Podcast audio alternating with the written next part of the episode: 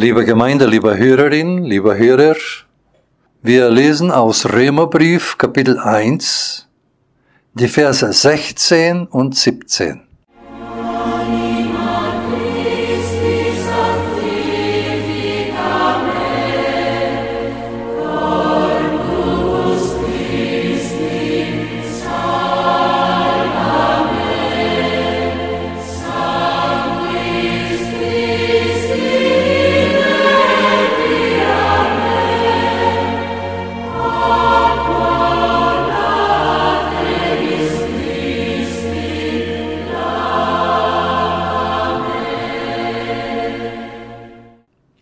denn ich schäme mich des Evangeliums nicht.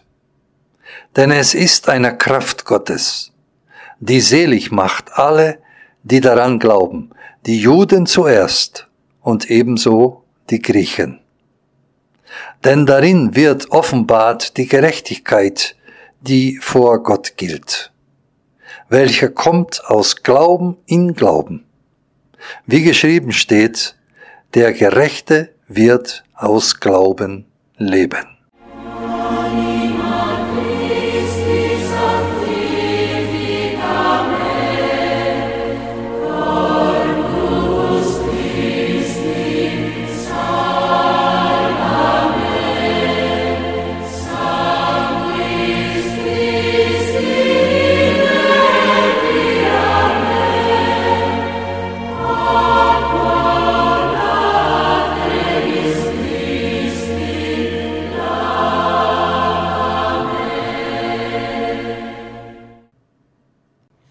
Liebe Gemeinde, lieber Hörerin und lieber Hörer, diese zwei Verse verändern vor 500 Jahren die ganze Welt. Sie lösen bei Martin Luther die reformatorische Wende aus. Zuvor bemüht er sich jahrelang, ein gutes, gerechtes und Gott wohlgefälliges Leben zu führen. So studiert er Theologie gegen den Willen seines Vaters, der für ihn eine Laufbahn als Jurist vorgesehen hatte. Er tritt in den Augustinenorden ein und befolgt dessen Regeln minutiös und perfektionistisch. Je länger, je mehr erkennt Luther jedoch, dass er sein Ziel nie erreichen kann. Zu einem wird ihm zunehmend die Verlogenheit und Heuchelerei der damaligen Kirche bewusst. Und zum anderen erkennt er seine eigene Schwäche und damit die Unmöglichkeit, vor Gott und seine Gerechtigkeit zu bestehen. Luther ist der Verzweiflung nahe. Ja, er hasst sich und mit der Zeit sogar Gott selbst, weil er ihn mit seinen übermenschlichen Forderungen ins Elend stürzt. Irgendwann zwischen 1511 und 1513 kommt es zur befreienden Erleuchtung. Die Legende erzählt, wie Luther nachts in seinem Arbeitszimmer im Turm des Augustinerklosters Wittenberg unseren Predigtext meditiert. Und plötzlich geht ihm ein Licht auf. Er erkennt, dass die Gerechtigkeit Gottes keine Forderung, sondern ein Geschenk ist.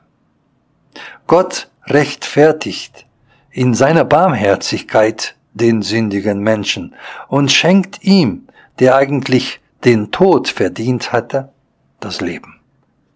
Für Luther ist dies die rettende Wende, der Weg aus seiner tiefen Lebenskrise. So schreibt er, hier spürte ich, dass ich völlig neu geboren sei. Und so sehr ich die Vokabel Gerechtigkeit Gottes gehasst hatte, so viel mehr nun hob ich dieses süße Wort in meine Liebe empor. So dass jene Stelle bei Paulus mir zur Pforte des Paradieses wurde. ich schäme mich des Evangeliums nicht. Eine Kraft Gottes ist es zur Rettung für jeden, der glaubt. Für die Juden zuerst und auch für die Griechen. Gottes Gerechtigkeit nämlich wird in ihm offenbart. Aus Glauben zu Glauben. Wie geschrieben steht, der Gerechte wird aus Glauben leben. Vor 500 Jahren lösten diese Worte die Reformation aus, ohne welche die Gegenwart ganz anderes aussähe. Wäre so etwas in der heutigen Zeit denkbar? Ich schäme mich des Evangeliums nicht. Evangelium heißt wörtlich übersetzt gute Nachricht. Gerade in der heutigen Zeit sind gute Nachrichten rar. Wir hören vor allem Schlechtes, Bestürzendes aus der Ukraine und anderen Kriegsgebieten, Alarmierendes aus unser Land Brasilien, aber auch aus Afghanistan und weiteren Ländern, wo Menschenrechte mit Füßen getreten werden. Hoffnungsloses aus Konferenzen zur Zukunft der Erde. Da ist der Hunger nach guten Nachrichten groß. Aber was ist eigentlich eine gute Nachricht? Die Antwort auf diese Frage hängt von unseren Lebensständen ab.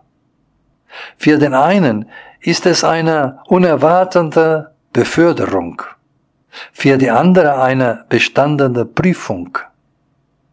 Im Allgemein bewerten wir die Nachrichten als gut, welche unsere Erwartungen und Wünsche erfüllen. Bei der guten Nachricht, von welcher Paulus spricht, verhält es sich aber ganz anders. Das hat er selbst erfahren. Als ihm Jesus vor Damaskus begegnet, wird er zu Boden geworfen und sieht drei Tage lang nichts mehr. Die gute Nachricht begegnet Paulus als fremdes Wort, welches seine Wünsche und Ziele durchkreuzt und sein Leben von Grund auf verändert. Eine wahrhaft gute Nachricht sagen wir uns nicht selbst. Sie wird uns zugesprochen. Und sie lässt nicht alles beim Alten. Sie kommt uns in die Quere, steht uns auf, bringt Dynamik ins Leben. Darum spricht Paulus von Evangeliums als einer Kraft Gottes, zur Rettung für jeden, der glaubt, für die Juden zuerst und auch für die Griechen. Juden und Griechen sollen gerettet werden, sollen herausgerissen werden aus dem Gewohnten, aus Leid, Unrecht und Tod in das Leben, wo allein der Glaube zählt. Im nächsten Vers macht Paulus noch deutlicher, was er meint, Gottes Gerechtigkeit wird im Evangelium offenbart aus Glauben zu Glauben. So fromm das Wort Glaube in unsere heutigen Ohren tönt. Glaube meint zuerst Vertrauen. Ohne Vertrauen, ohne Beziehungen, die Halt und Geborgenheit schenken, überlebt kein Mensch. Paulus lädt uns zu einem Sehen und Hören ein, das der Wirklichkeit Raum lässt, die ganz anderes sein kann, als unsere begrenzte Verstand es annimmt. Gottes Gerechtigkeit wird im Evangelium offenbart. Hören wir, was uns die gute Nachricht sagt, erkennen wir Gottes Gerechtigkeit. Die gute Nachricht ist untrennbar verknüpft mit dem, was Jesus uns vorlebt und verkündigt. Das Wort Gottes wird in Jesus Mensch. Das heißt, Gottes Gerechtigkeit bleibt nicht im Himmel.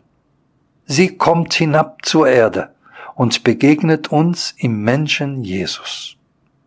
Gottes Gerechtigkeit wird im Evangelium offenbar, nicht als abstraktes Prinzip, sondern als Einladung, uns mit Gott versöhnen zu lassen und Jesus nachzufolgen auf seinen Weg zu den Menschen.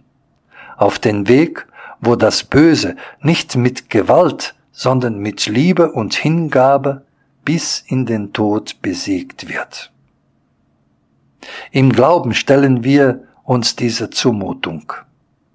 Wir gehen den Weg im Vertrauen, dass niemand und nichts uns aus der Hand von Jesus reißen kann.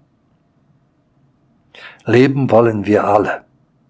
Juden und Griechen, Gläubige und Ungläubige.